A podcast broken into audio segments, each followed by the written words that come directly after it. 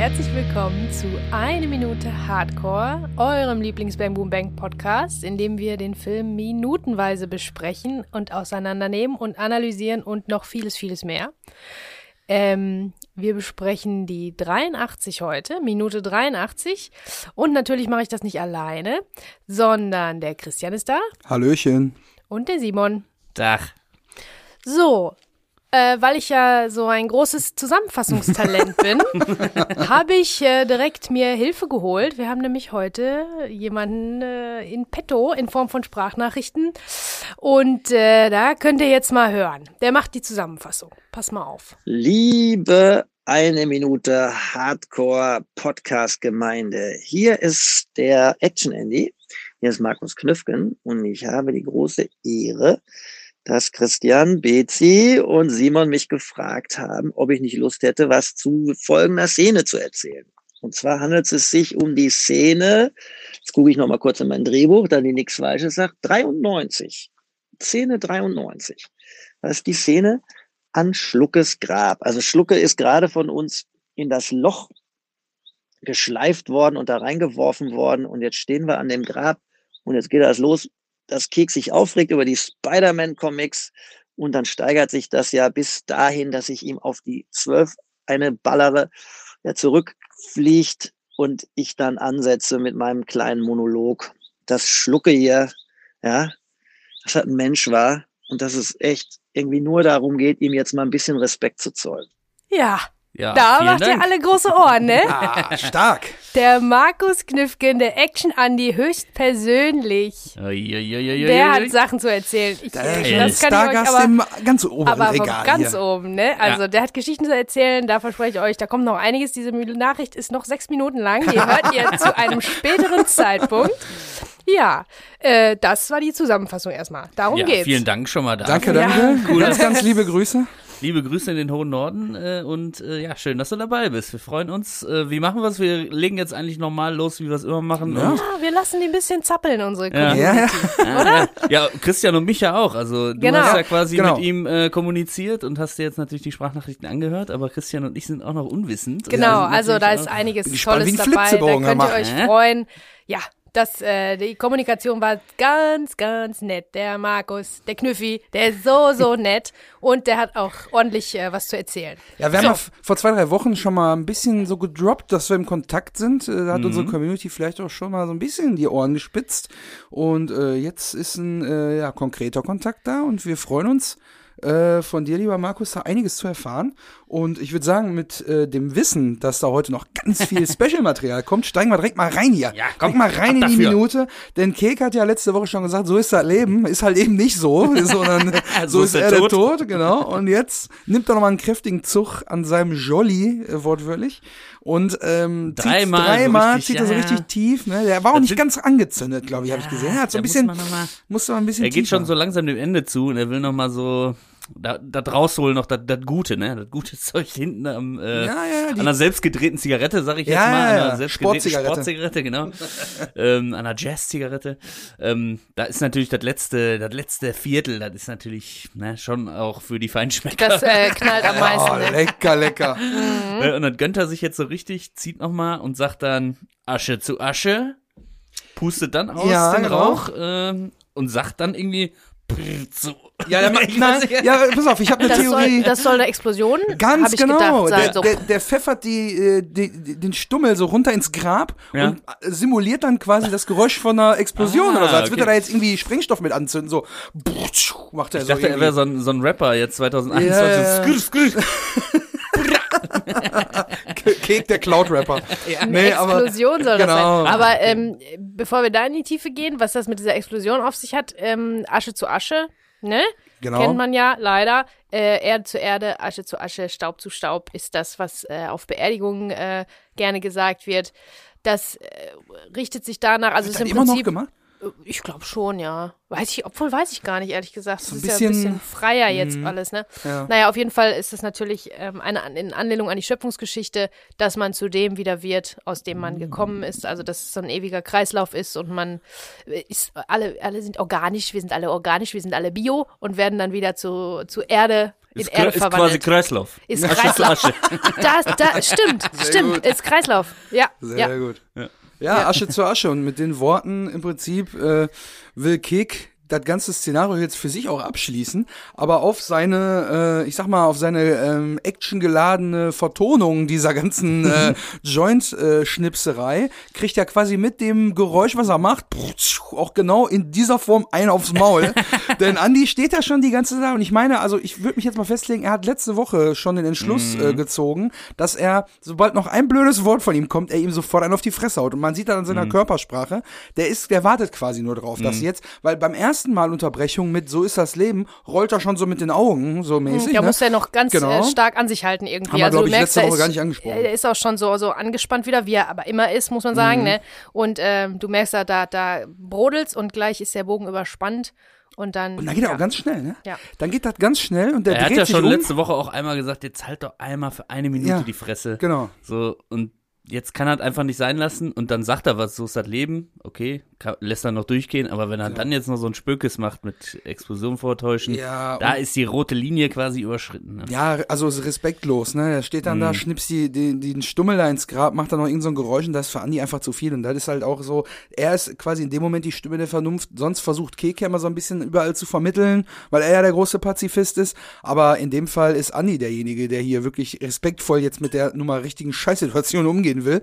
So, und äh, in dem äh, fühlt er sich halt ultimativ gestört. Und er, er reagiert wirklich in absoluter Rekordzeit. Er dreht sich um und in dieser Drehung, wie er den Keks so zur Seite nimmt, er dreht sich den ja noch so zu, zurecht quasi, ne? damit er mit der rechten richtig schön. Quasi ähm, Roundhouse Punch. quasi. Ja, wenn es den gibt, ich weiß nicht. Weiß ich nicht. Äh, ja, und dann äh, verpasst er ihm so nach allen Regeln der Kunst richtig eine. Und Kek fliegt halt richtig weg, ne? Der Mhm. fliegt richtig nach hinten, weil das hat er, glaube ich, so nicht kommen sehen. Ja. Dass er tatsächlich von seinem guten Freund, dem Andi, eine Gitze Ja, so ein bisschen Bud Spencer, Terence Hill Vibes. Genau, das habe ich mir auch aufgeschrieben. Also das, hat auch diesen, das hat auch diesen Sound so ein bisschen. Und die Tatsache, dass er fliegt, ist auch, also macht das zusammen mit diesem Explosionsgeräusch vorher. Ich glaube, das soll so ein bisschen cartoonisch sein. Also das ist, wird, ist so ein bisschen äh, übertrieben an dieser Stelle Wie noch. in einem Spider-Man-Comic. Wie der? Spider-Man-Comic, die vorhin, die Spider-Man-Comics, die vorhin noch zur Sprache kamen. Habe ich übrigens nochmal drauf geguckt, ist tatsächlich die Spinne, die er da in der Hand hat. Ne? Also die Ausgabe, über Ah, die ja, wir auch gesprochen wirklich? haben. Ja, ich habe Ah. nochmal den Frame mir angeguckt und es steht drauf, die Spinne. Spinne. Also es ist wirklich Ah. eine der Erstausgaben. Alles klar, deutsche Erstausgabe leider ist nicht Ja, so viel ja, wert. Da haben wir ja ja, schon genau. in dieses Rabbit Hole sind wir ja bereits abgetaucht. ähm, ja, also auf jeden Fall hat das so ein bisschen so einen Cartoon-Vibe. Auch die, ähm, die ähm, sehr extremen Einstellungen äh, aus dem Grab rausgedreht und später Genau. noch ganz, ganz ähm, eine steile Aufsicht ne, von oben. Das sind alles so ein bisschen, so ein bisschen unnatürliche Bilder, die so ein bisschen dieses Cartoon-Ding, glaube ich, äh, wiederbeleben wollen. Mhm. So, also dieser Schlag, ne? Es ist ja so, dass zu diesem Zeitpunkt im Film äh, Markus Knüffgen äh, jetzt Till Schweiger aufs Maul gehauen hat Ja, und auch Oliver Kuritke. fast noch Dieter Krebs, aber dazu ist es ja zum Glück nicht gekommen. Mit dem Baseballschläger. genau. Also das sind die zwei Jungs, denen er aufs Maul hauen durfte. Und äh, wir wollten von ihm wissen, bei wem hat's denn mehr Spaß gemacht? So, jetzt macht euch auf was gefasst. Also äh, passt schön auf, macht euch Notizen. Da sind ein, zwei Sachen dabei, wo wir im Nachhinein da bestimmt nochmal drüber reden. Achtung und los geht's. Ja, jetzt äh, werde hier von euch gefragt, wem ich denn lieber auf die Fresse gehauen habe, Till oder Olli. Und ich kann das eindeutig beantworten, dass ich Till auf jeden Fall lieber auf die Fresse gehauen habe, aber jetzt nicht aus so einem blöden Grund, dass man jetzt so sagt, ich mochte Till nicht oder Herrn Schweiger nicht. Ähm, gar nicht wahr, weil verrückterweise hatte ich äh, ein Jahr vorher ja bei ihm mitgespielt bei äh, Knocking on Heaven's Door. Und das war eigentlich eine wahnsinnig schöne Geschichte, weil Till Schweiger mich wirklich, man glaubt es ja nicht, aber das hat er gemacht damals. Er hat mich persönlich angerufen. Er hatte äh, sich die Telefonnummer über meine Agentur besorgt und hatte mich dann zum Casting eingeladen für eine etwas größere Rolle. Schlussendlich habe ich ja dann nur so eine bessere Statistenrolle bei Knocking on Heaven's Door gespielt. So einen von den Polizisten in der zweiten Reihe, die immer hinterher wieseln, hinter Ralf Herford, der lustigerweise ja auch bei Bang Boom Bang in dieser glorreichen Sexszene unten im Keller, äh, bei Frankies Pornokeller irgendwie äh, dabei ist und sagt, gib mir mal eine Minute, ja, ich, äh, gleich steht da wieder, wieder eins. Oder was immer da, er da genau sagt. Äh, Ralle Herford kriegte dann die Rolle, für die mich Till Schweiger damals angesprochen hatte. Und ähm, trotzdem fand ich das beeindruckend, dass er diesen ganzen Casting-Prozess wirklich persönlich gemacht hat. Er hat mich angerufen, eingeladen, dann äh, hatte ich das Casting damals, dann hat das nicht geklappt, dann hat er mich wieder angerufen, persönlich, hat mir gesagt, sorry, aber er würde mich halt trotzdem gern beim Film dabei haben. Dann habe ich halt diese Mini-Rolle gespielt. Dann hatte ich damals, um mal kurz auszuholen, was ich sehr gerne mache, äh, dann habe ich lustigerweise noch eine richtig geile Szene äh, am Drehort geschrieben bekommen von äh, Thomas Jahn und von Till Schweiger bei Knocking on Heaven's Door als Polizist.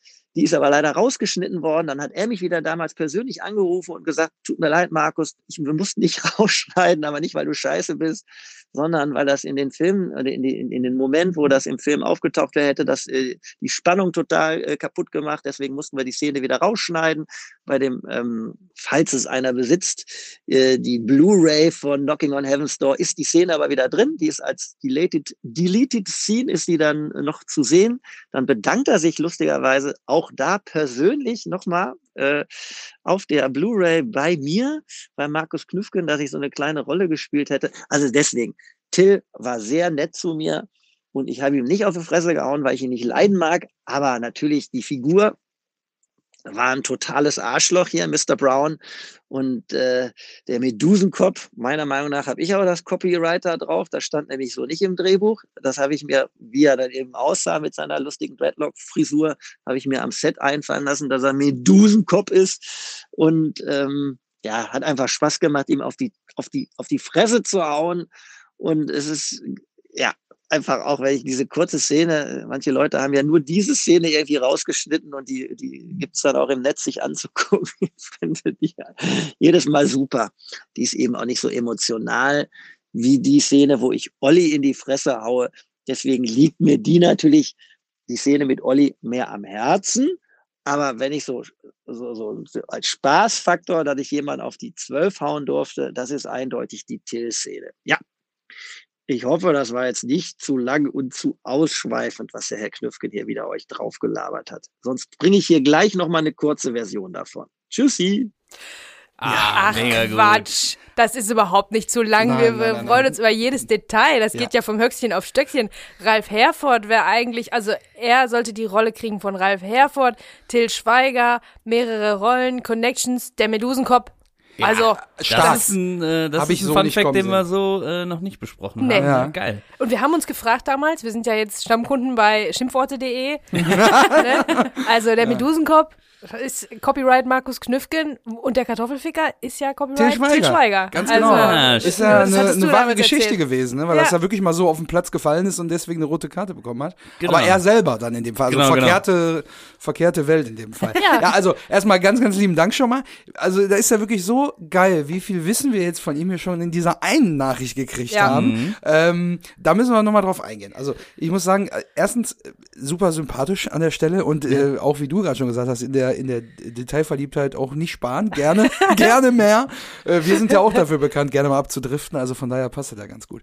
Ja, und ähm, ich muss sagen, also ich hätte es mir auch gedacht, dass die Szene mehr Spaß gemacht hätte mit Til Schweiger, weil der Kontext halt auch lockerer ist, wie er auch mhm. schon gesagt hat. Also ich glaube auch, das Thema Fußball ist natürlich im Ruhrgebiet mhm. und so. Und du bist auf dem Fußballplatz und er hat ja. Ähm, Stehst auch nicht im Regen da oder regnet es überhaupt? Nee, nee, ne? nee es fühlt sich, glaube ich, fühlt sich, glaub ich, nur so an. Das ja. ist alles so, so ein bisschen mhm. downcast, so nieder niedergeschlagen, ja, so, nieder, so also, drückend, also die Stimmung. Fühlt sich ne? so nasskalt an irgendwie. Das. Ja, also ja, die Stimmung ist, ist irgendwie Wetter. drückend ja. und ähm, auf dem Fußballplatz natürlich überhaupt nicht. Ne? Und ähm, Till Schweiger ist ja im Prinzip äh, Plotfutter nur, also der ist ja nur dafür da, der tritt ja nur, wird ja nur eingeführt, damit der aufs Maul kriegen kann, so ja. ungefähr.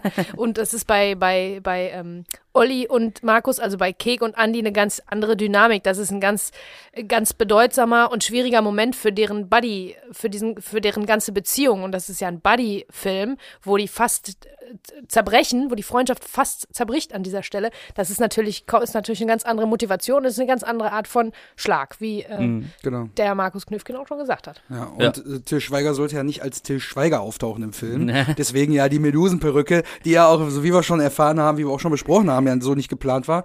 Und, äh, und Peter Fact, Torwart heute immer noch bereut so ein bisschen. Ja, ne? ja, und er ist da nicht glücklich wenn ich mit. Ding ja. sehe, dann denke ich mir immer, äh, ja. und wie war das nochmal? Eigentlich dachte Till Schweiger auch, ah, finde ich eigentlich ein bisschen drüber. Aber und wenn Peter Torwart auch. Will.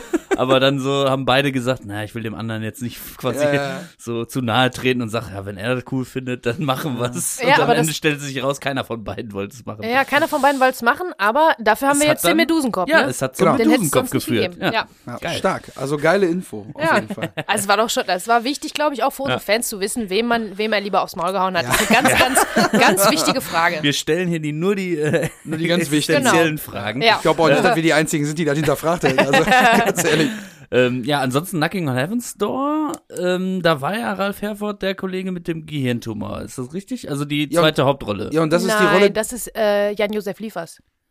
Ah. Till Schweiger und Jan-Josef Liefers und ich glaube, Ralf Herford ist ein, ist ein böser, ein Mafia-Typ.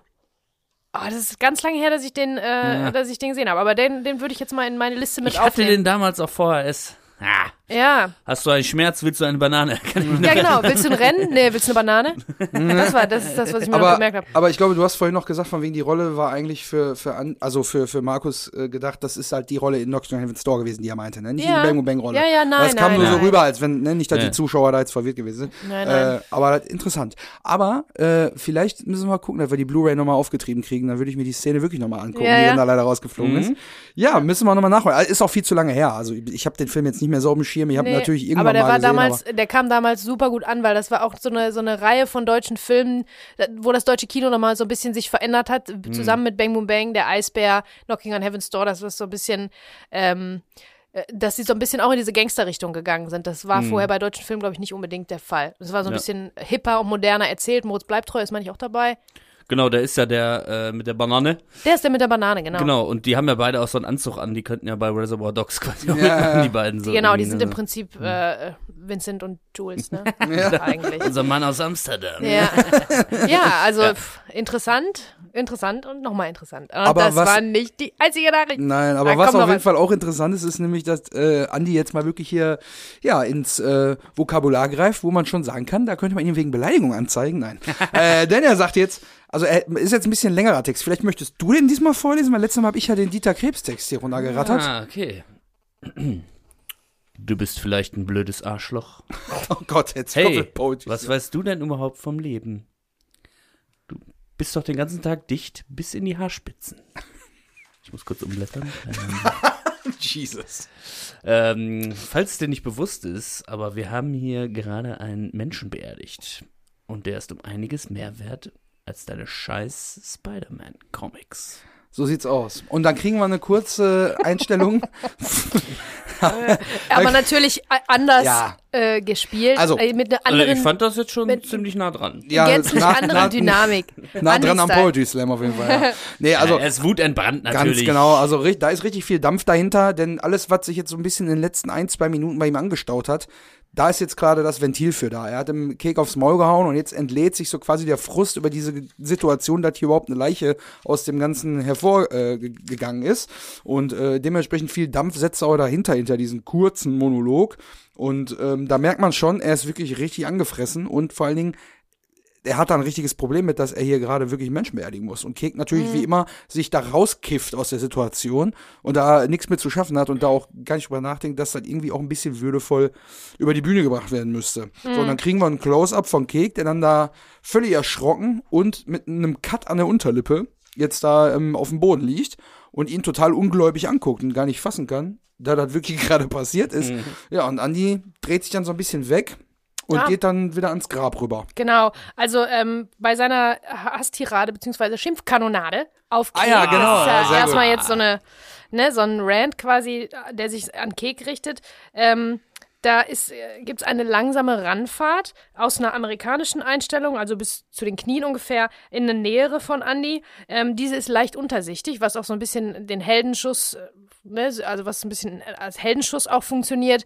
Der ist der, der große, gute in, in dem Fall, obwohl er sehr niedergeschlagen ist, ist er, hat er gerade dadurch, dass es ihn so trifft, hat er so eine bestimmte Stärke, die an diesem Bild, die in diesem Bild nochmal rauskommt. Und der beweist halt Die auch ganz schön viel auch so die Körperlichkeit, ne, dieses ne? Gespannte und so. Ich weiß, kann mir auch nicht vorstellen, ach Mist, das habe ich jetzt nicht gefragt, ob er vorher noch 20 Liegestütze gemacht hat, weil er halt so richtig so uh, pumped aussieht Ja, irgendwie, ne? vorher auch schon, wo er da so steht und drauf Ja, wartet, ja. immer. Dann siehst du, die Brustmuskeln sind angespannt und so der Arm so ein bisschen. Ja, ja, das Ja, der ist schon in Topform gewesen. Ich weiß ja, Voll. heute steht er immer noch sehr gut da. Auf Instagram sieht man immer wieder ein paar Bilder. der ist ja auch viel in der Welt unterwegs, der gute Markus. Ja. Ja er ist fit geblieben. Ähm, ja, jedenfalls beweist er da ganz schön viel Tiefe. Also, das habe ich an anderer Stelle auch schon mal gesagt, dass Andy wirklich der Charakter ist, vielleicht mit Zuckermäuschen zusammen, der ähm, charaktermäßig, charakterlich die allergrößte Reise auch äh, vollzieht. Am Ende kommt er leider wieder da an, wo er war. Aber ja, das ist, das ist bei Kick halt noch- auch so, ne? Also genau, eigentlich würde man jetzt erwarten, im Prinzip dass auf es, der Reise, ne? Genau, ist so ein Wendepunkt irgendwie, dass er jetzt was verstanden hat, was er vorher nicht verstanden hat oder so, Kick. Aber am Ende, äh, ja, sitzen die beiden auf der Couch und es ist eigentlich so wie am Anfang des Films. Also die Schlussszene könnte auch einfach am Anfang des Films stehen. Ne? Keiner hat was gelernt. Ist so ein bisschen wie bei Seinfeld. Äh, Das ist ja auch so. No hugging, no learning. Haben die mal gesagt. Also die Charaktere da umarmen sich nicht am Ende oder haben irgendwas gelernt, sondern die bleiben immer gleich doof. Mhm, stimmt. Aber die haben eine Reise gemacht und haben den Punkt verpasst. Aber da können wir uns ja an dem, an Ja, dem Punkt tatsächlich nochmal drüber unterhalten. noch mal die hätten die. Chance gehabt, ne? also sich zu verändern. Und an dem Punkt Mhm. im Film, wo wir jetzt gerade sind, äh, ist Andy auf jeden Fall in so einer, äh, in so, das ist bei ihm eine Wendung, er, das ist eine Veränderung auf jeden Fall, charakterlich. Ähm, ja, danach kommt natürlich, ähm, was er so weiß über äh, über Schlucke, ne? War Ja, der Trainer genau, in der genau, E-Jugend genau. und so, das ist Genau. ja der Moment jetzt, wo der so ein bisschen wieder runterfährt. Ja, aber da muss man Jetzt- sagen, ähm, bevor wir jetzt auf die, die Situation äh, eingehen, wie Andi darüber erzählt, möchte ich noch sagen, dass halt die Aufnahme kam, Cake Close-Up, Cut an der Unterlippe. Dann gehen wir wieder raus in die Totale, die dann so ein bisschen hochfährt, wie du Also schon gesagt ganz, hast. ganz aufsichtig. Genau, Ne? und dann sehen wir, wie im Hintergrund Keks so langsam sich berappelt und wieder aufsteht und dann setzt die Musik im Hintergrund ein. Mhm. Da kriegen wir dann die H-Blocks mit Let It Go. Und an der Stelle, Ah, also von, äh, von einem Disney-Film ist genau, ganz genau. Kennt man ja, ne? Auf, auf jeden Fall ist mir dann noch das. Jetzt aufgefallen. würde ich gerne Henning, Henning Wieland äh, hören, äh, wie er äh, Let It Go singt von äh, Der ja übrigens spät im Film noch seinen nackten Hintern präsentiert, aber da kommen wir dann zu. ähm, äh, ich wollte nur sagen, dass der Text äh, des Stückes hier, also ich, das kann nicht zufällig gewählt worden sein, das Stück. Nicht nur, weil die Atmosphäre so ein bisschen passt mit dem Lied, sondern auch, weil der Text gut passt. Denn der Text lautet wie folgt. When you think you're on the ground, when your life is upside down, You live the night, sleep through the day, was ja zu Kek sehr gut passt. When confusion's your best friend, then all this might be destiny, but you can turn it all around. Come on, let it go. Und let it go ist natürlich so ein bisschen von wegen Schlucke wird beerdigt und wir schließen das Kapitel Schlucke ab. Vermeidlich. Aber das passt wirklich sehr gut. Dieses, Ja. ne, du glaubst, du bist am Boden, das haben wir ja schon mal gesagt, ne? Äh, äh, False Victory und so. Und dann, dann diese ganze Geschichte. Und das unterstützt das schon sehr gut. ja, Gute, gute Songwahl hier. Der ähm, ist aber tatsächlich, wie ich aus dem Audiokommentar weiß, Ah, dann würde ich sagen, ist es heute wieder mal Zeit für. Audiokommentar. Äh, ja, also. Entschuldigung. Ähm, tatsächlich äh, weiß ich aus dem Audiokommentar, dass dieser Song extra von den H-Blocks für diesen Film geschrieben wurde. Tatsächlich. Genau. Also da sagt Peter Torwart tatsächlich, ja, ist auch ein toller Song von den H-Blocks. Die haben sechs oder sieben Songs für den Film geschrieben. Und das ist dann einer von denen. Und ähm, ja, das ist im Prinzip die Info zu dem, zu dem Song. Ansonsten ähm, lobt der liebe Ralle Richter, Peter Torwart auch, aber auch Ralle Richter lobt äh, Markus Leistung jetzt hier in dieser ganzen Szene. Also sowohl vorher, als er ähm, ähm, auf Kek abgeht, sage ich jetzt mal, und auch äh, später, wo er dann äh, diesen melancholischen, diesen, diesen ruhigen Moment hat. Also da sagt Ralf Richter, ähm, sehr liebevoll gemacht von Markus. Und hier erfährt man dann auch endlich mal ein bisschen mehr über Schlucke. Ja, tatsächlich. Ne? Wir hatten ja schon mal, ich weiß ja nicht, ob äh, ihr das noch im Schirm habt. Äh, ich habe ja so ein bisschen aufgelöst, wie es zu dem äh, Hinkebein kam, habe ich aus dem Bonusmaterial damals schon aufgelöst. Und die Geschichte, wenn man die jetzt nicht weiß, wird halt einer dieser Sätze, wirkt erstmal im ersten Moment ein bisschen komisch, muss ich sagen. Denn ich weiß nicht, äh, ich weiß nicht, erzählt er selber, was er sagt in der Szene gleich? Hast du eine Nachricht zu oder soll ich das kurz? Äh, Also ähm, zu dem, was er sagt, habe ich keine Nachricht. Macht ja ich, nix. ich, hab, äh, ich habe äh, die Frage, was Markus Knüffgen diese Szene bedeutet, Ah, das ist gut. das könnten wir jetzt gleich Ja, machen. wir könnten auch aber eine Character Bio vom Schlucke auch, äh, die habe ich auch noch auf Halde für Ja, seine, das weil ist das ist gut. ja im Prinzip jetzt, wir nehmen auch Abschied von Schlucke Ja, ist in so, dieser Minute. Also äh, sagt mir Bescheid, wann Ja, dann, ihr was hören wollt. Dann mache ich dir einen Vorschlag. Wir machen das so. Ich, ich sag mal kurz, was jetzt gleich als nächstes passiert. Denn es geht ja um Schlucke. Dann kümmern wir uns Mhm. um Schluckes Character Bio. Und dann gucken wir, wie viel äh, die Szene dem äh, lieben Markus bedeutet hat. Denn es passiert folgendes. Andi dreht sich um zum Grab und nimmt wieder diese trauernde Position ein. Ne? Diese Hände äh, vorm, vorm Gürtel zusammengeschlagen. Und er versucht jetzt wirklich hier wie so eine Art, ja, Trauerredner sich zu geben, um Mhm. das kurz einmal runterzubrechen für die beiden. Und ähm, ja, er sagt dann, Schlucke war mein Trainer in der E-Jugend und damals hat er noch nicht gesoffen äh, und hat auch nie irgendeinen von uns belästigt. Das ist halt das, der Satz, den ich meinte. Ne? Wenn du dieses Mhm. Wissen aus dem Bonusmaterial nicht hast, dann kommt einem das komisch vor. Von wegen so, wurde das in dem Film jemals, ist das zur Sprache gekommen, dass er irgendwelche Kinder Mhm. belästigt hat? Ist ja nicht, also Spannergeschichte ja, aber ja, von Kindern das- war nicht ja, die da Rede. war vorher. nicht das von haben sie Kindern rausgeschnitten, zu- zu Recht auch ja, aus es gutem Grund. ist ne? doch besser. So, und dann sagt er, und später wollte dann keiner mehr was mit ihm zu tun haben. Keiner wird Schlucke vermissen. Ich finde, wenigstens wir beide Voll hart, könnten ihm ey. jetzt ein bisschen Respekt zeigen. Genau, also das ist Mhm. so dieses eiskalte, brutale Wahrheit mitten ins Gesicht, so von wegen, da ist halt nun mal niemand, den Schlucke hat oder so. Das realisieren wir dann halt auch. Ne? Weil, ich meine, wir haben uns auch schon mal gefragt, so hat er überhaupt irgendwelche anderen Freunde außerhalb der Firma Kampmann oder, ne? Also Mhm. das ist ja irgendwie alles so ein bisschen strange bei dem. Ja, und dann die ihn auch nur halt- ausnutzen, ne? Also die Kampfmann Genau. sind natürlich die Arbeitskollegen, ist auch ein Kollege, ähm, aber äh, sind natürlich auch keine wirklichen Freunde. Das heißt, das- er ist wahrscheinlich immer irgendwo nur geduldet oder nur der Ho äh, wie heißt du? Hofhund. Hofhund, wie Genau. Witzi ihn immer genannt hat. Vielleicht auch immer der verzweifelte Versuch, wie bei, ähnlich wie bei Ratte, dass er dann so versucht, noch Freunde zu finden, indem man mit Sachen prahlt, die eigentlich gar nicht existieren. Ja. Und dann schaufelt er sich halt nun mal selber sein Grab damit am Ende des Tages. Am Ende muss es dann doch Andi machen, das Grab schaffen. Ja, das ist Und Kek konnte leider nicht helfen wegen Ja, ich Hand. mein, ja. Aber ja, hart, ne? mit seiner Kralle. Naja, Hart, ja, hart, hart. Also, Thema Schlucke. Vielleicht ist es an der Stelle jetzt über Schlucke dann endlich äh, alles zu erfahren. Ne? Ja, aber die Frage ist, woher haben wir diese Info? Oh, da könnten wir ja mal diesen Jingle abspielen, den ich letzte Woche schon eingeführt habe. Der super geheim ist. Ab dafür. Inside Bang Boom Bang. Betsy liest aus supergeheimen Dokumenten, die wir von unserem supergeheimen Informanten zugesteckt bekommen haben. Top Secret. Ja, danke schön für diesen Jingle. Ich bin ja Jingle Bezi, ne? Ja, ja. Ich Sie hat ganz viele Jiggles. Wir, wir machen die fünf bestimmt noch voll im Laufe des. Nein, mal gucken. Also, passt auf. Schlucke. Alfred Hogel, genannt Schlucke. Alfred Hogel. Alfred. Alfred passt. Mhm, Finde ich auch. 43 Jahre alt, Gabelstaplerfahrer. Das Leben hat es mit Alfred nie gut gemeint. Seine Biografie liest sich wie die moderne Version von Hiob.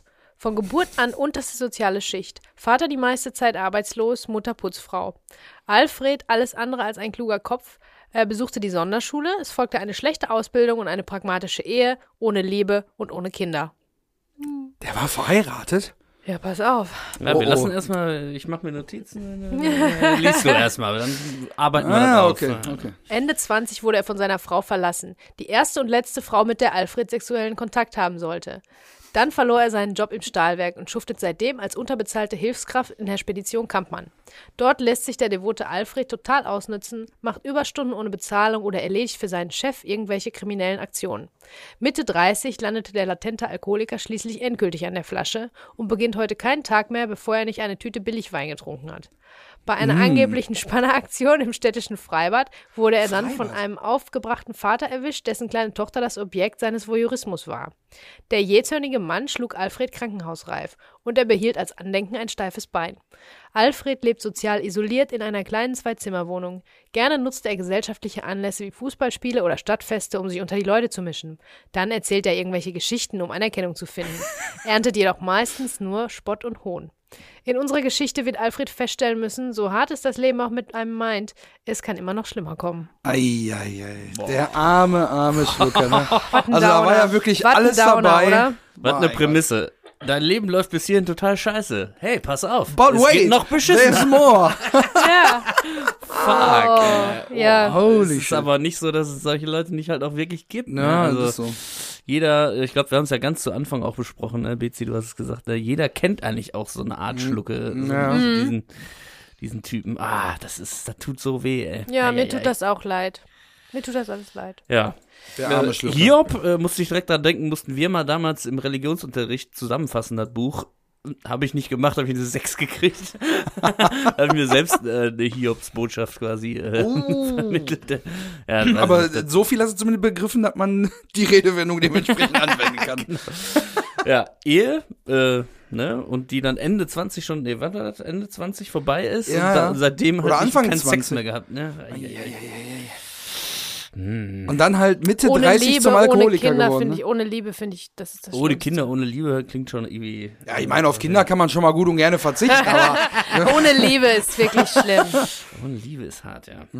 Das Und ist dann, das Schlimmste, was im Menschen passiert. Dann stand da aber äh, angeblicher Spanner. Angebliche Spanner-Dingsbums, ne? hat er und dann gesagt, im ne? Freibad. Also ich glaube, im Bonusmaterial hat Andi das noch anders erklärt. Auf Spielplatz Irgendwie, oder so, ja, ne? irgendwo mit runtergelassener Hose erwischt oder so. bei einer angeblichen Spanneraktion im städtischen Bei einer Freibad. angeblichen Spanner. Also vielleicht ist er auch nur ins Gebüsch gegangen, um sich umzuziehen halt. Und seine Badehose gerade aus. und Oder er hat seine Glubschbrille nicht aufgehabt und hat so ein bisschen geguckt, so in eine Ja, Richtung. also Also da stand dann halt zuzutrauen, also ich würde das gerne wollen, würden, dass es nur Das angeblich ist nur, ist. genau, dass er nichts Dann- gemacht hat. So lange noch- unschuldig, bis der Gegenteil äh, Ja, ist. damit man, äh, weiß ich nicht, noch irgendwie den Film gucken kann und ihm Ja. noch Sympathien entgegenbringen kann. Naja gut, aber wir beerdigen jetzt Andererseits ihn ja macht auch, das ne? noch tragischer, genau, dass er jetzt beerdigt wird. Ja. Dass er einfach den, den, den, äh, den Geschichtengöttern zum Opfer gefallen ist, weil Mann, Mann, der Mann. musste dran glauben. Das ist einfach. Ich Der Teufel- sonst kommt die Geschichte nicht voran. Der Teufel scheißt immer auf den größten Haufen. Das Ja. ist ja auch so ein Sprichwort. Ja. Das ist auch ein Spruch von mir. Die Rede über den Vogel. Ähm, und das ist ja manchmal so bei manchen Leuten, ne, wenn es einmal hast du Scheiße am Schuh, hast du Scheiße am Schuh, habe ich noch Ja. ein paar Kalendersprüche, ich weiß es nicht, aber ja, das manch, manche Leute verkörpern das einfach irgendwie so, die ziehen auch irgendwie die Scheiße echt an, ne? Ja, und das ist halt bei Und Schlucke wenn du einmal in genau so einer der Fall. Spirale dann drin bist, dann tust du dir natürlich auch keinen Gefallen, dann anfangen zu saufen noch. Wenn du einmal in so einer Spedition drin bist, Genau. Als devoter Typ, Ja, ja. Mein Gott, ey. ah, ist schon, Ja. hat, hat Martin Semmelrogge auf jeden Fall genäht, die Rolle, bis hierhin. Also So. wir, wir sehen ihn ja noch einmal wieder, aber auch nicht in einem In, in einem freudvolleren Rückblick Hintergrund. quasi, ja.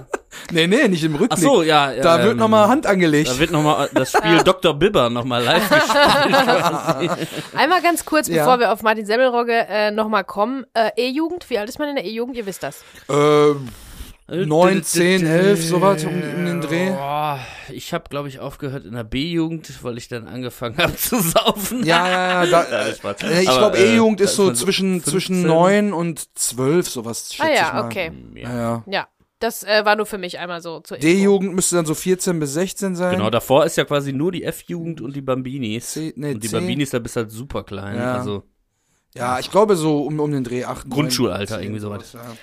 Pass auf, um hier wieder ein bisschen äh, in die gute Laune zu kommen und weil wir ja gerade äh, so liebevoll über Schlucke beziehungsweise respektive Martin Semmelrogge sprechen, habe ich hier noch eine kleine Anekdote vom Set. Ah, vom, vom Herrn lieben Markus. Herrn Knüffgen. Sehr gut. Eine Sekunde.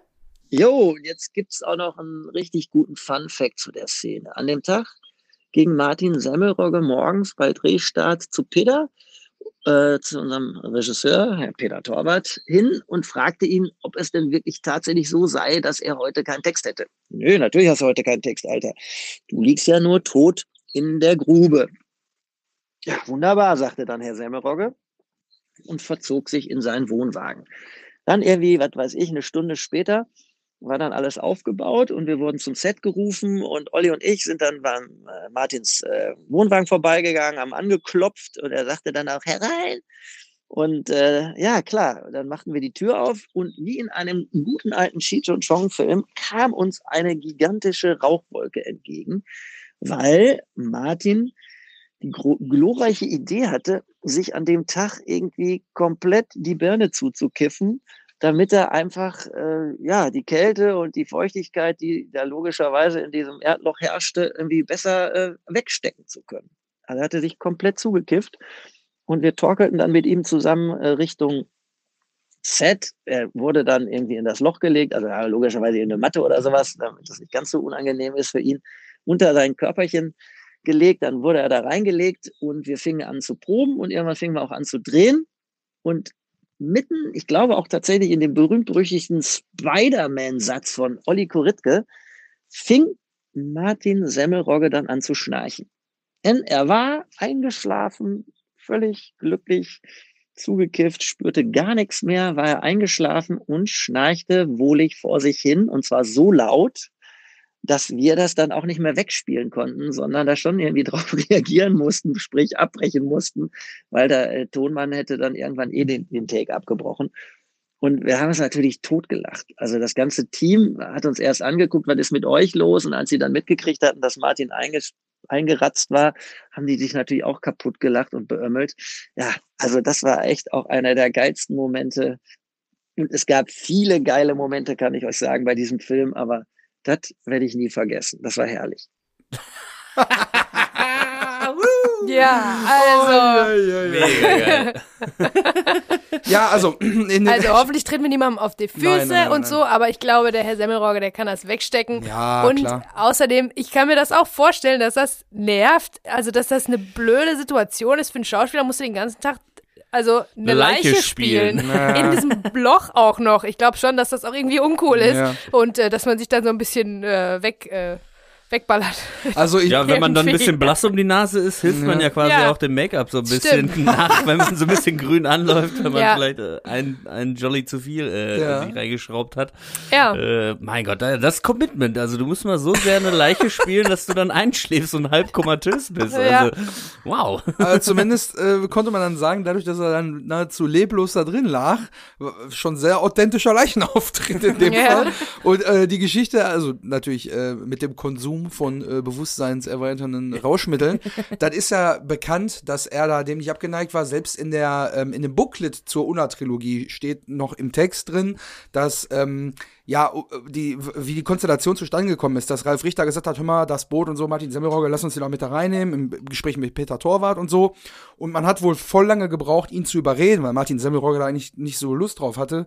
Ähm, und ähm, dass er vor allen Dingen auch, dass immer mal wieder nicht beim Casting drauf geachtet wurde, dass er dafür in Frage kommt, weil er halt immer mal wieder für Eskapaden berühmt war. Ne? Er ist halt auch, äh, äh, feiert auch gerne mal, ne? fährt halt auch gerne schnelle Autos, in der Kombination immer schwierig. Ja, da finde ich aber die Geschichte jetzt ganz, also würde ich jetzt gar nicht als Eskapade unbedingt, weil das ist äh, mehr Nein. so, hat er sich ja mehr so ein bisschen kuschelig gekifft, Ja, ne? Dass er so ne, ein bisschen Ja, so. er hat auch das halt- vorher gefragt, du Peter, habe ich wirklich keinen Text? Ja, Ja. dann, Ja. also rumliegen kann ich auf jeden Fall auch, wenn ich stoned bin. Was Ja. willst du da machen, wenn Nur- du da zehn Stunden da drin rumliegst? Kannst nicht lesen, kannst nichts machen?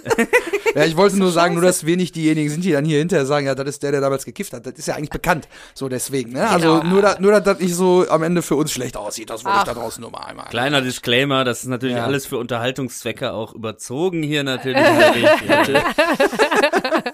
Ja, wie gesagt, Markus Na, aber ist Schauspieler, der uns das hier so ein bisschen Genau. aufgesprochen.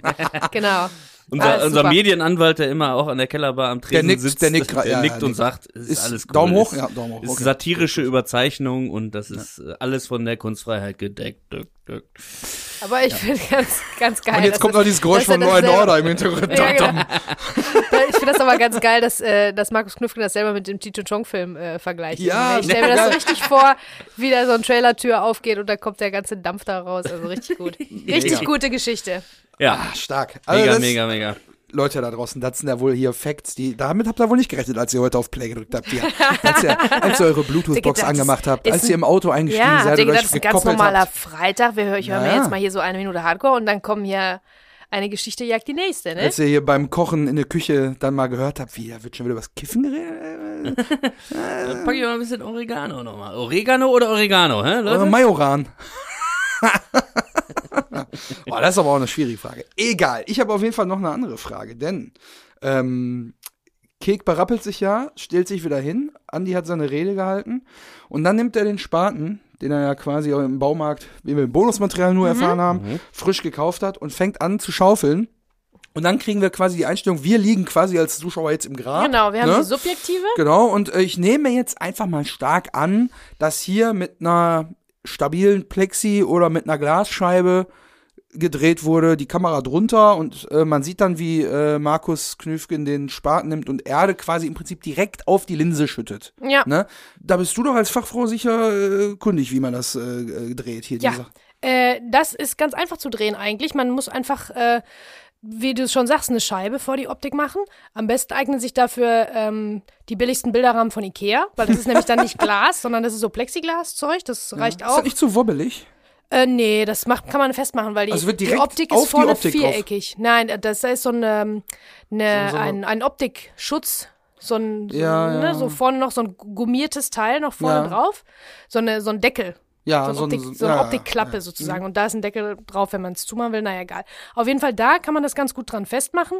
Und ähm, wir haben, es gibt auch einige Produktionen, wo man immer so eine Scheibe mit dabei hat. Zum Beispiel irgendwas mit, mit Handwerkern, mit Bauarbeiten und sowas alles. Mhm. Ähm, wir haben die auch oft schon benutzt, damit kein, damit beim, beim, ähm, beim Schweißen keine, keine Tropfen draufkommen auf die Optik und so. Äh, weil sonst ist die kaputt. Aber ähm, so kann man das eigentlich ganz einfach machen. Ja. Ähm, Ja, und, was, und was dann mit dem Mann hinter der, der Kamera passiert, ist nicht so wichtig. Hauptsache Das ist nicht so bleibt. wichtig, der muss sich halt irgendwie äh, entsprechend anziehen, vielleicht halt jemand einen Schirm drüber oder so. Aber ich meine, es sieht auch so aus in diesem Fall, dass, als ob äh, Andi ziemlich gut zielt. Also Ja, es geht ja, ja, nicht Mhm. überall hin. Bei dieser natürlichen Schwarzblende übrigens. Ja, Ne? Ähm, da geht das geht We ja nicht. all fade to black. Ja, ja, ist so. Sehr poetisch. Ja, in dem Äh, Moment. Also äh, der passt auf jeden Fall auf, wo das, wo das hingeht und die werden das so ein bisschen, ein bisschen ausstaffiert haben, die Kamera, so eine große Scheibe drauf, damit das da drauf landet. Also, ja. Ja, auf jeden Fall interessant, denn er zielt schon sehr genau. Das ist mir aufgefallen beim genauen Betrachten der Situation. Von wegen so, ja, wir machen das jetzt einmal und dann muss das sitzen mäßig. Hm. Vielleicht war die Zeit auch knapp. Oder wir Ahnung. machen es zehnmal und beim zehnten Mal trifft er dann so genau, weil Ja, er schon mittlerweile der Schub, äh, nicht Schubkarrenmann, der, der, der, Der Spatenmann. Der Spatenmann. Ja, ich habe mir auf jeden Fall noch eine Notiz gemacht, bevor wir dazu, dazu kommen. Ich habe noch Na, ich geschrieben. wollte was eigentlich zum Bildlichen äh, Ach noch so, ja, sagen. natürlich. Also ähm, es ist so, dass es ja ganz, ganz unterschiedlich ist. Also wir sehen die Subjektive ähm, aus dem Grab raus, also die Subjektive von Schlucke vermeintlich. Und ähm, dieses Bild ist auch wieder, hat so einen Cartoon-Style. Ne? Es ist außerdem quasi eine direkte Spiegelung von dem Kofferraumbild. Also ne, man ja, sieht die zwei genau. wieder von unten ganz steil. Und ähm, da ist mir eingefallen, nur eine kleine, äh, kleine äh, Info am Rande, ähm, dass oder eine der ersten Male, dass das bewusst gemacht wurde und ähm, für eine breite Masse ähm, diese Einstellung, das war bei Citizen Kane von Orson Welles. Ähm, dieser Film ist ähm, ganz berühmt. Ich glaube von ein, 1941 ist der oder noch älter. Den hast du Ähm, auch schon ein paar Mal zitiert hier, ne? Genau. Ähm, und da haben ganz, sind ganz extreme Winkel, Kamerawinkel gesucht worden. Und da hat tatsächlich der Kameramann Greg Toland das zum ersten Mal gemacht. Der hat ein, äh, also Orson Welles wollte noch steiler von unten gefilmt werden. Er war, ja- hat, war ja auch der Wenn Hauptdarsteller er sich mit seinem Film. Kampagnenmanager da streitet. Genau, und er wollte mm, noch größer wirken und untersichtiger, untersichtiger, untersichtiger. Und ge- irgendwann ging es nicht mehr, weil da ist der Boden dann, ne? Und dann musste, dann haben die Was sich macht das, man dann? Da macht man ein Loch in den Boden. Dann haben die dann ein Loch in den Boden gebuddelt, damit die Kamera da rein konnte. War ja damals noch viel, viel riesiger. Ja. Damit die die Kamera da drin unterbringen konnten, um so richtig, richtig eine ganz steile Untersicht zu machen. Und solche, diese Art von Bilder haben den Film dann auch berühmt gemacht. Aber das ist mir dann nur eingefallen, dass es in diesem Fall auch sehr, sehr, sehr steil ist. Dadurch, dass die ganze Tiefe des Grabes noch mitbenutzt wird und so untersichtig ist es im Prinzip. Ja, und genauso wie das jetzt ultimativ untersichtig ist, waren wir ja vorher sehr weit oben, ne? was so ein bisschen ja wieder in die, Genau. äh, in die Perspektive passt, die wir von Kek auf dem Hochsitz gekriegt haben. Ne? So ein bisschen oben von oben herabschauen. Himmel und Hölle. So, das So, ist jetzt. das Wort. Ah. Ja, jetzt haben wir da Jetzt- den Bogen jetzt haben. Jetzt ist aber natürlich noch wichtig, denn ich kann mich erinnern, dass wir ja im, im Vorhinein äh, für äh, Markus ja ein paar Fragen formuliert haben. Mhm. Und ich meine, weil das ja eine sehr, sehr starke Szene im ganzen Film ist, haben wir äh, ihn gefragt, äh, was die Szene für ihn äh, da bedeutet hat. Und ich glaube, Genau, da haben wir auch eine ist Zeit Einsendung dafür, gekriegt. genau. Ähm, dann äh, die Frage war, was bedeutet hier die Szene und was gibt es für eventuelle Besonderheiten vom Dreh? Was Ja. gibt es da zu berichten? Einen haben wir ja vorhin schon gehört. ja, genau. So, ich spiele mal ab. Für mich war damals, als ich das Drehbuch gelesen hatte, zum allerersten Mal gelesen hatte, war das wirklich sofort die wichtigste Szene für meine Figur Andy. Weil Andy in Anführungsstrichen über weite Strecken des Films so ein bisschen der Gehilfe ist von Kek, so ein bisschen auch der Typ ist, der vielleicht der einzige in diesem verrückten Kosmos an, an Charakteren, so der einzig Normale ist. Und außer dass er halt diese extreme Aggressivität hat, unheimlich schnell an der, äh, ne, an der Decke ist, so ein HB-Männchen ist, ausflippt und Leuten immer gleich auf die Fresse hauen will und einfach, dass er halt sehr loyal ist, ähm, hat er jetzt irgendwie nicht so eine echte Tiefe. Da haben die anderen Figuren da mehr Extreme als Andy, ja. Und äh, es ist einfach nur so eine ehrliche Haut, so ein loyaler Typ. Aber da hat er halt die einzige Möglichkeit, meiner Meinung nach, im gesamten Film einfach mal zu zeigen, dass er Tiefe hat. Und dass ihm echt was nicht scheißegal ist und dass er bereit ist, dafür einzustehen, zu kämpfen und sogar seinem besten Freund irgendwie die Leviten zu lesen und dem mal zu sagen, Alter, so geht das nicht. Wir haben hier einen Menschen be beerdigt, ja, und du machst hier irgendwelche Sprüche und denkst über deine bekloppten Spider-Man-Comics nach, was Kek ja auch sehr schön charakterisiert. Äh, und das war mir wahnsinnig wichtig. Und der, oder die Krux an diesem Tag war, wir drehten also in diesem kleinen Wäldchen in der Nähe von Unna oder in der Nähe von Dortmund, ich weiß es ehrlich gesagt nicht mehr. Äh, und die Sonne ging unter. Und zwar an einem Punkt, wo wir noch lange nicht fertig waren. Also wir waren gerade an dem Punkt angelangt, angelangt ähm, dass ich ihn schlagen sollte, also dass ich äh, Olli, Olli hauen sollte und eben anfangen sollte mit meinem Monolog. Und Peter sagte dann, er tut ihm total leid, wir müssen jetzt richtig hier irgendwie Gas geben, die Sonne geht gleich unter und wir haben kaum noch Zeit. Und ich merkte sofort, dass ich in in eine, echt eine, in, eine, in eine Panik, sage ich jetzt mal, verfiel, weil ich sagte, das kann nicht sein, Alter. Das ist, die, das ist, die, das ist der, die, der wichtigste Moment für meine Figur in diesem Film. Den, das, diese Szene wollen wir jetzt gerade drehen. Und äh, ich bin mir sicher, wenn ich, wenn ich da jetzt irgendwie einen Durchlauf habe und auch noch den Druck habe, dass ich das jetzt irgendwie auf, ne, auf die, sozusagen auf den ersten Take nageln muss und das muss irgendwie richtig, richtig geil werden, äh, dann verkacke ich das, ja und habe einfach nur zu Peter gesagt, ey, tu mir eingefallen, ey, wenn es irgendwie möglich ist, dann lass uns irgendwie an einem anderen Tag, wo wir ein bisschen mehr Zeit haben, lass uns diesen Moment, diese Szene dann einfach nochmal drehen. Und man weiß logischerweise, wie schwierig das ist, weil Location, da wieder mit dem ganzen Geraffel hinfahren, das Licht aufbauen, bla bla bla, kostet richtig Asche. Aber ich habe Peter richtig angefleht. Ich habe echt gesagt, bitte, bitte, ey, das kann nicht sein. Hast, wir haben noch über die Rolle gesprochen, du hast selber gesagt, das ist die wichtigste Szene für Andy. Ich sehe das genauso. Und die können wir doch jetzt hier nicht so runterkurbeln, ja. Und dann irgendwie wirklich, da muss man ja eigentlich in Anführungsstrichen mit dem ersten oder zweiten Take zufrieden sein. Und dann hat Peter gesagt, ey, ich denke drüber nach. Ich bin mir auch gar nicht mehr sicher, ob wir es tatsächlich sogar einmal da gedreht haben und das war scheiße. Das weiß ich nicht, das müsste man dann Peter nochmal fragen. Meiner Meinung nach haben wir da abgebrochen und haben dann drei oder vier Tage später nur diesen Part, also nur diese Szene, ich schlage ihn und fange an, äh, meinen kleinen Monolog zum Besten zu halten, haben wir dann direkt neben dem ähm, Produktionsgebäude, was in irgendeinem, weiß ich gar nicht mehr, in so einer Art Einfamilienhaus hatten wir angemietet. Da war das Produktionsbüro drin und davor war so eine ganz kleine grüne äh, Wiesen, Wiese, also so eine Rasenfläche. Und dann haben wir uns da hingestellt. Ich habe äh, Olli auf die 12 gehämmert. Der ist super nach hinten geflogen, hat er sehr gut gemacht. Weiß ich auch noch. Und ja, habe dann meinen Monolog gehalten. Und dann höchstwahrscheinlich nicht nur einmal, sondern vielleicht fünfmal oder so. Weiß jetzt aber echt nicht mehr, müsste man auch nochmal Peter fragen. Und dann waren wir damit zufrieden. Und ich war damit auch sehr zufrieden.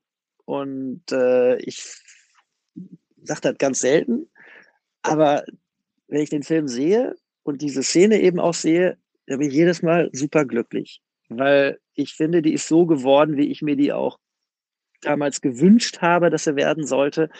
Ich äh, bin, also ich habe keine Ahnung, wie ihr das heute auseinandernehmt, die Szene und diese Minute. Vielleicht sagt ihr auch, was hat denn der Knüffgen da für eine Scheiße gelabert? Oder das glauben wir dem nicht. Das dürft ihr ja auch. Ihr seid ja auch sehr ehrlich äh, in eurer Kritik. Aber ich kann nur sagen, ich bin wahnsinnig happy mit dieser Szene und die bedeutet mir immer noch alles in Anführungsstrichen. Äh, und äh, ja, wenn ich auf irgendwann in meiner kleinen Schauspielkarriere glücklich und zufrieden bin, dann ist es wirklich diese Szene, wie die geworden ist. Äh, logischerweise auch, wie die Jungs das geschnitten haben und auch die tolle Musik, die dann im Nachhinein noch von den H-Blocks kommt, wenn wir dann im Auto sitzen und wegfahren aus dem Wald die unterstützt dieses Emotionale auch sehr, was, äh, dass wir da wirklich um einen Menschen trauern, äh, egal wie bekloppt der war und vielleicht war auch ein bisschen kaputt und pervers, aber das weiß ja keiner so ganz genau und deswegen ja, muss einfach jetzt auch mal um, um, ja, um ein Menschenleben getrauert werden um das ein bisschen pathetisch auszudrücken. Und das, finde ich, findet da statt und ich bin weiterhin extrem glücklich, dass wir das nochmal drehen durften. Und äh, ziehe meinen Hut vor Pedder, dem großartigsten Regisseur, mit dem ich jemals zusammenarbeiten durfte. Jo, ich hoffe, ihr seht das genauso. Ja, Ja, da wieder natürlich. viele, viele Infos. Das äh, sehen wir genauso. Also ich bin auch, äh, Markus, wir sind auch zufrieden mit dir. Ja, also ja, sehr glücklich. und Wollte ich auch gerade sagen, lass mich da direkt als erstes aufgreifen, denn er sagt ja, ihr seid ja mal sehr ehrlich in eurer Analyse und so. Da muss ich sagen, also ich denke mal, da spreche ich für uns alle, wenn wir sagen können, dass halt genau die Szene den Andy in dem Film erst so richtig stark macht. Ne? Der Beweis, dass da wirklich mehr hinter ist als immer nur Aktionismus oder immer nur der Agro-Action-Andy, der keinen anderen Horizont hat, außer Fußball, Autos, Schrauben und äh, Weiber, sage ich jetzt einfach mal salopp. Ne? Ja. So, und da sieht man schon, dass der Mensch halt, also der, der Mensch Andy in dem Fall, halt doch irgendwie ein Mensch ist, der das anständig äh, verarbeiten will hier. Und seine Art der Verarbeitung ist halt hier, das anständig zu betrauern und dass irgendwie eine Beerdigung stattfindet. Und das macht der Markus in dem Film wirklich richtig Ja. gut. Da sind Ja. wir uns, glaube ich, alle einer Da Meinung. sind wir uns einig und ich glaube, wir haben das auch ein bisschen äh, dir, lieber Markus, zu verdanken, dass diese Szene so gut ist, weil du äh, den Peter angefleht hast, das Genau. nachzudrehen. Das ist nachgedreht, das hätte ich nicht äh,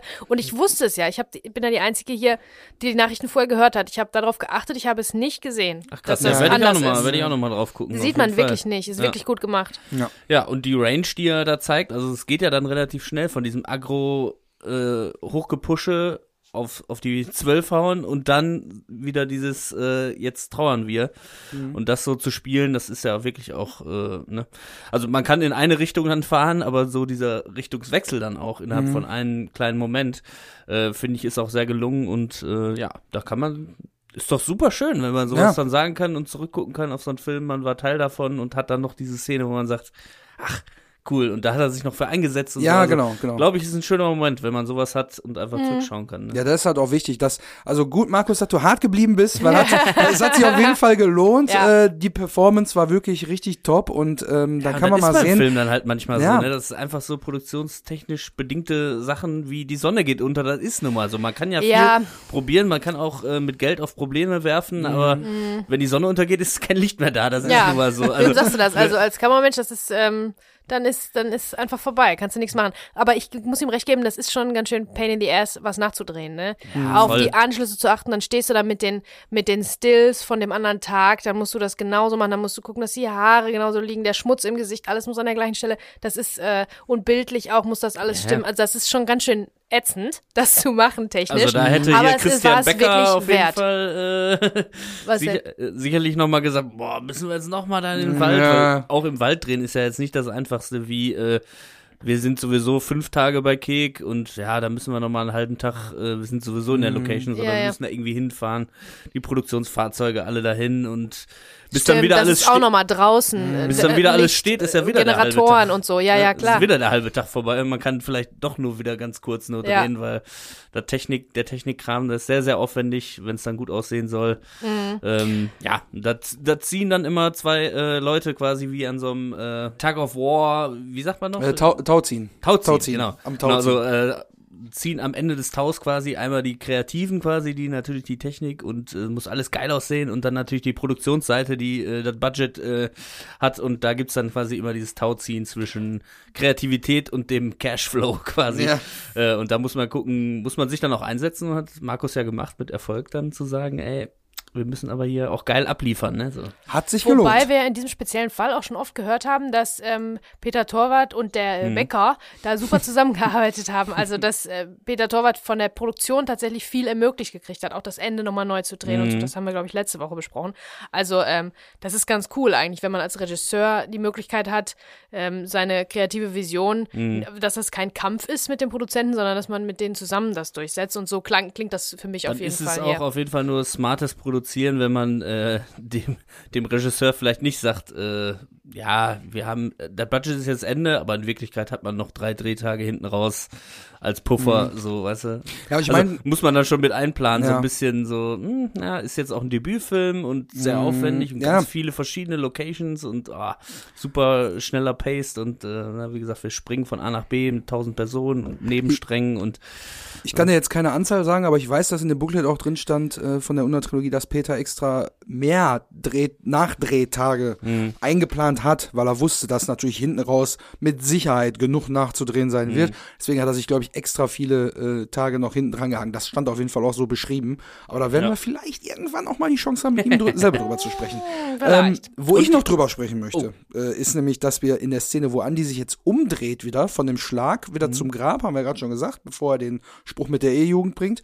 Das war ja quasi der Übergang von der nachgedrehten Szene zu der Szene am Grab, die so da gedreht wurde. Ne? Das war ja der Teil im Prinzip mit aufs Maul hauen, Monolog halten und sich wieder umdrehen. Da habe ich auch auf den Anschluss geachtet, weil ich wollte halt gucken, ob das ein Fehler ist, in welche Richtung er sich umdreht. Ist aber wirklich on point. Also ist wirklich richtig gut geworden.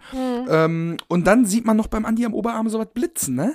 Habe ich noch gesehen? Da ist ein Tattoo. Tattoo. Ein Tattoo am Oberarm. Ja. Haben wir schon ein paar Mal so angedeutet gesehen, Also hab aber ich habe es nicht so richtig Wirklich erkannt. tatsächlich in dieser Grabszene, in der Buddelszene, das war letzte oder vorletzte Woche, glaube ich, wo Kick auf dem Hochstuhl sitzt, Hochsitz sitzt, ähm, zum ersten Mal überhaupt gesehen, dass er ein Tattoo hat. Ja. Und ähm, ja, auch da äh, konntest du erkennen, was es ist. Nee, also ist irgendwas Nicht so, so richtig, ne? irgendwas ähm, Ja, Vogelflügelmäßiges auch so, so ne? gesagt, ne? Das Das habe ich so schon noch erkannt, was, aber ja. so ganz Mhm. genau ist es halt sehr dunkel auch und äh, man, man sieht es ganz am Anfang, äh, als die beiden vom Sportplatz aus der Kabine rauskommen, Walk and Talk zum Auto, um äh, Schlucke mit ins Boot zu holen. Mhm. Da sieht man es schon ein bisschen blitzen und jetzt sieht man es halt sehr deutlich und gleich, wenn wir rüber ins Auto springen, sieht man es nochmal, aber auch nur so, dass man es so gerade eben nur erahnen kann. Mhm. Ja, also da, auch da haben wir uns das natürlich nicht nehmen lassen, den äh, guten Herrn Knüffgen zu fragen, ob das denn sein echtes Tattoo ist oder ob das extra gemalt wurde für, die, für den Film. So, hier ist seine Antwort. So, ihr fragt mich, ob die Tattoo, die ich da auf meinem Oberarm habe, ob die echt ist, also ob das meine ist, oder äh, ob mir die immer aufgemalt wurde. Ja, die wurde aufgemalt.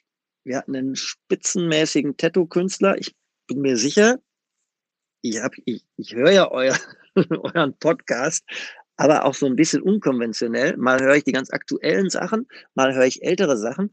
Und ähm, die Folge, wo ihr darüber gequatscht habt, über die Tattoos, und ich bin mir sicher, dann habt ihr logischerweise recherchiert und wisst jetzt auch, wie der Tattoo-Künstler heißt. Mir fällt dummerweise der Name nicht ein. Asche auf mein Haupt. Es ist 21 Jahre her, kann ich nur zu meiner Entschuldigung anführen. Und äh, der hat sich wirklich jeden Tag die Mühe gemacht, mir das Ding da aufzumalen. Und es gab ja total unterschiedliche Tattoos, ne? Die Verrückten, die Ralle hat. Ähm, meiner Meinung nach war das auch ein bisschen so Ralles Idee, dass die halt so wie selbst gestochen aussehen. Dann gibt es ja, glaube ich, auch so ein bisschen Tribal-Sachen. Dann gibt es eben hier auch, äh, was Manuela anhat, irgendwie so ein bisschen so, ne, mit der Schlange, so ein bisschen so eine Porno-Tattoo-mäßige Sache. Und meine sollte halt so, so eine ganz klassische Tattoo sein, so eine Oldschool-Tattoo, die auch ein bisschen transportiert, dass mein Charakter Oldschool ist. Ja, dass das so eine ehrliche Haut ist, so ein gerader Typ ist, der nicht so fancy irgendwas, was gerade in Mode ist, sondern der sich dann eher auch was ähm, stechen lässt, was es immer schon gab und was so, ja, so die alten Werte äh, verkörpert. Und deswegen habe ich so einen klassischen Adler bekommen. Und wenn ich nicht so ein feiger Hund wäre und Angst vor der Nadel gehabt hätte, dann hätte ich mir das eigentlich, äh, hätte ich mir eigentlich, ne, als Erinnerung an den wunderbaren Dreh, hätte ich mir eigentlich diesen Adler, hätte ich mir stechen lassen sollen. Ja. Ist aber nicht so. Ich bin noch unbefleckt im wahrsten Sinne und äh, hoffe, ich konnte euch weiterhelfen. Schönen Tag noch. Tschüssikowski. Ah, ja. Ja, das ist natürlich der Hot Flash Olaf Hot gewesen. Flash Flash Olaf. Olaf, Ja. ja. Flash Olaf. Haben wir ja schon ein paar Mal besprochen. Es dauert dann vielleicht bei uns auch 21 Jahre, bis wir vergessen haben, weil Hot Flash Olaf ist natürlich auch einfach ein geiler Name, den kannst du auch wieder nicht erfinden. Ne? Ja, Ja, das ist wirklich, äh, wenn du einen Tattoo-Shop im Ruhrgebiet eröffnest, in den späten 90ern, dann heißt du ganz wahrscheinlich Hot Flash Olaf. Also schon sehr gut. Mega ja. gut. Aber also erstmal ganz, ganz lieben Dank für die, ich glaube, mittlerweile vier äh, Nachrichten, die wir da äh, bekommen haben, Mhm. die uns wirklich sehr, sehr viele Antworten auf unsere Fragen gegeben haben. Und die Sache ist natürlich jetzt die, gut, dass du es nicht gemacht hast, lieber Markus, weil ich glaube nicht, dass das zu dir Nee, gepasst also ich glaube, das ist dieses, äh, dieses Tattoo, muss man auch sagen, dass ich glaube, es altert schlecht. Also Ja. es wäre heute nicht mehr hip, sagen wir mal so. Ja, ne? kann, ich, kann ich mir auch nicht vorstellen. Macht ja nichts. Bei Tattoos ist das ja auch, die müssen ja zeitlos sein und das ist so ein bisschen, das war auch ein bisschen groß, finde ich. Ja, das war so ein bisschen mittig. blockig. Ja. Ich habe mir das auch schon gedacht, dass das nicht sein echtes ist, Aber wer weil weiß, das ne? einfach zu, zu, zu bollerig Plakativ, ist, zu ne? plakativ und groß. Ne? Also, ähm, ja. ja, jedes Tattoo erzählt ja eine Geschichte und äh, das wäre natürlich eine geile Geschichte gewesen, dass es eigentlich für den fiktiven Ja. äh, Charakter gewesen ist, aber weil er da so einen Spaß hat und mit sich mit dem Projekt immer noch so identifiziert, habe ich mir das einfach stecken lassen, Ja. auch wenn das vielleicht jetzt ästhetisch nicht das ist, was man eigentlich cool findet, Ja. aber Als wäre natürlich eine Erinnerung quasi, lustige ja. Geschichte schon irgendwie gewesen, so, ne? Aber ich muss sagen, ganz, ganz fetten Dank, Ja, lieber Markus, für deine Nachrichten hier. Ich habe mich wirklich sehr Ach, gefreut. Ich habe vielen jetzt zum ersten Mal gehört. Bezi Vielen Dank ja auch, dass der Vogel im Hintergrund jetzt nicht mehr gepiepst hat. Du, bist du doch nochmal zum Kofferraum und hast den Basie rausgeholt. Ja, oder das Didgeridoo. Ja. Wer weiß. Naja, aber Fall. Auto wird jetzt auch wieder ein Thema sein, denn Ja. nachdem wir jetzt quasi, nachdem wir gemeinsam mit Schlucke beerdigt wurden jetzt als Zuschauer hier, äh, damit ja auch erstmal vorerst das Thema Schlucke beendet wird im Film, Mhm. äh, kehren wir jetzt wieder ins Auto, ins heißgeliebte Auto, in den grünen Taunus Ja. zurück und da kriegen wir jetzt quasi eine Einstellung außerhalb des Autos, so halb in die in die äh, in, ins Fahrerfenster halb in die Windschutzscheibe gefilmt so ein bisschen, ne? So außerhalb des Autos. Ähm, da kannst du bestimmt noch was zu sagen zu der Einstellung. Also, was wir da haben bei der Autofahrt sind natürlich traurige Gesichter, äh, Ah, ja, das, Das ist der das Fachbegriff. ist der Fachbegriff. lange Gesichter. Ich habe ich hab die, äh, ich Also stecke ja immer die Minute ab, von wann bis wann äh, die Minute ist, bevor wir die besprechen. Und da habe ich dann bedröppelt geschrieben. Ist, ich, das, Bedröppelt das, das ist ist das, das, ist der Fachbegriff. der Das habe ich exakt so notiert. Kek guckt bedröppelt aus dem Fenster. So, Beim ja. Andi allerdings so ein bisschen so ein Mix aus Schnauze voll und auch ein bisschen nachdenklich, ne? Mhm. Muss man. Äh, Also es ist so, äh, beide hängen den eigenen Gedanken so ein bisschen nach, voneinander abgewandt, ganz steil abgewandt, Ja, gucken sich ja. nicht an. wie so ein zerstrittenes Pärchen. Ne? Genau. Die Kamera ist außen am Auto und ganz stark aufsichtig und ähm, beide wirken dadurch jetzt klein und schwach im Prinzip im Schatten ihrer eigenen Taten. Mhm. Oh, und die Situation ist ein bisschen zu groß für die geworden. Und es kommt natürlich auch noch dazu, dass so eine Beerdigung, äh, das, ähm, da ist man so ein bisschen im Angesicht seiner eigenen Sterblichkeit auch. Man sieht ja auch irgendwie sich selber, ne? Ja, Das man Ende fühlt sich konfrontiert mit dem, was einem selber noch ähm, bevorsteht. und ne? ich glaube, das hängt denen ganz schön dolle in den Knochen, ganz abgesehen von den Sachen, dass die jetzt was Kriminelles gemacht haben, dass die äh, Schlucke, den toten Schlucke im Auto hatten. Warum, wa- was ist mit dem passiert? Das Mhm. wissen die ja alles noch nicht. Also die Situation, die ganze, das ganze Drumherum, um diese Abseits von der Beerdigung, die schon schlimm genug ist, ist, wird, ist einfach zu groß für die Mhm. und drückt sie, drückt sie so ein bisschen nieder, beide, und trennt, versucht auch so ein bisschen die beiden zu entzweien. Ne? Ja. Und äh, das, glaube ich, wird durch, die, durch das Bildliche klar. Die Kamera ist außen montiert am Auto Genau. und guckt so ganz, ganz steil rein, sozusagen von oben. Ja, wir gucken quasi ins Fenster rein und da ist mir noch eine Kleinigkeit im Hintergrund aufgefallen. Ist nicht viel, aber man sieht an Andi links und rechts in der Unschärfe im Hintergrund auf dem Rücksitz liegend noch den Remover-Koffer und rechts noch ein bisschen von den zerknüllten Zeitungen. Also irgendwie ist das ein Beweismaterial, was sie jetzt nicht mit beerdigt haben, aber den Inhalt vom Kofferraum haben sie beerdigt. Also Stimmt. der Teil, der gestunken hat, der Ja. wurde entsorgt, aber hier haben sie jetzt immer noch Beweismaterial dabei, Ja. was den ganzen, ja, dem ganzen Kram die Verstrickung ja im Prinzip noch nachweisen würde. Also Mhm. das hätten sie vielleicht auch noch mit reinschmeißen können. Ja, das stimmt. Da hätte ich jetzt so, da hätte ich jetzt pragmatisch gedacht an der Stelle. Naja, aber Kay guckt bedröppelt aus dem Fenster mit seinem Oh. Cut an der Unterlippe. er ist so ein bisschen wie so ein zusammengeschissener kleiner Junge, der gerade Scheiße gebaut hat. Er hat jetzt erste Mal im Film von irgendeinem so richtig was vor die Fresse gekriegt. Beim Kalle, ja, das hat sich immer in Grenzen gehalten, aber nicht mehr lange, meine Freunde, denn Kalle wird auch nochmal Hand anlegen am Kek. Und dann nicht nur Hände, sondern er legt auch Füße an, kann ich euch jetzt schon mal versprechen. Ja, und ich meine, es tut Kek halt auch umso mehr weh, weil das sein, das ist sein, sein Kumpel, das ist sein Freund. Ja, genau. Ne, deswegen ist das äh, der große Bruch im Prinzip, also nicht jetzt wie in dieser Nacht, sondern der große Bruch, der die beiden entzweien soll. Ne? Also Ja, ich hätte sogar tatsächlich noch ein Problem. bisschen was hier zu Blake Snyder, Ja. Save the Cat, äh, in welchem Moment wir uns da quasi jetzt gerade befinden, dieser Mhm. All is Lost Moment. Äh, wir hatten ja schon mal versucht, den zu verorten. Ähm, aber ich bin jetzt auch ein bisschen erschlagen und ich Ja. glaube, die Folge hat ja auch schon echt wirklich viel hergegeben. Können wir ja vielleicht in der nächsten Woche noch mal ein Genau. bisschen von mit reinnehmen. Äh, das zieht sich ja jetzt auch noch durch. Wir sehen ja weiterhin die Taunusfahrt ja auch mit der Musik der H-Blocks. Das zieht sich ja noch bis in die nächste Woche. Und Wir dann, fahren auch nächste Woche wieder in die kleine Buderusstraße, ne? Genau. Back to the Budurus. Da kann ich euch versprechen, können wir vielleicht euch noch ein kleines Foto dann für Ah, diese stimmt. Folge in der nächsten Woche. ja, äh, nächste Woche wird auch wieder geil. Da haben wir auch wieder einiges für euch. Und Knüffi kommt vielleicht ja auch noch mal wieder, wer weiß, in Wer der weiß. einen oder anderen Form noch. Wir haben ja noch Wir über haben- 20 Wochen noch ja, vor uns. genau. Wir haben übrigens ein Foto von ihm bekommen aus dem Maskenwagen von dem Tilo, ne? Ah, geil, ja, Check gut. das Instagram, da wird das veröffentlicht. Sehr Mega gut. geil. Und da freue ich mich jetzt schon, liebe Leute da draußen, äh, wenn ihr auch nächste Woche wieder dabei wärt.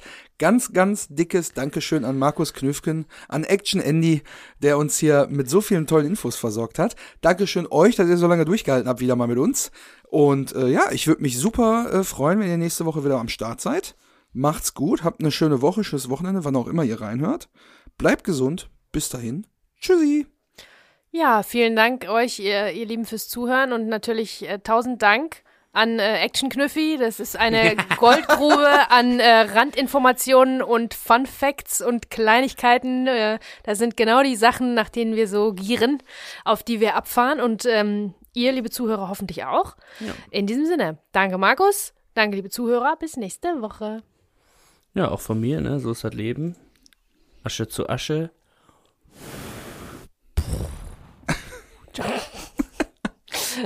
Das ist kein Wort, jetzt aber jetzt gehen wir erstmal einsaufen.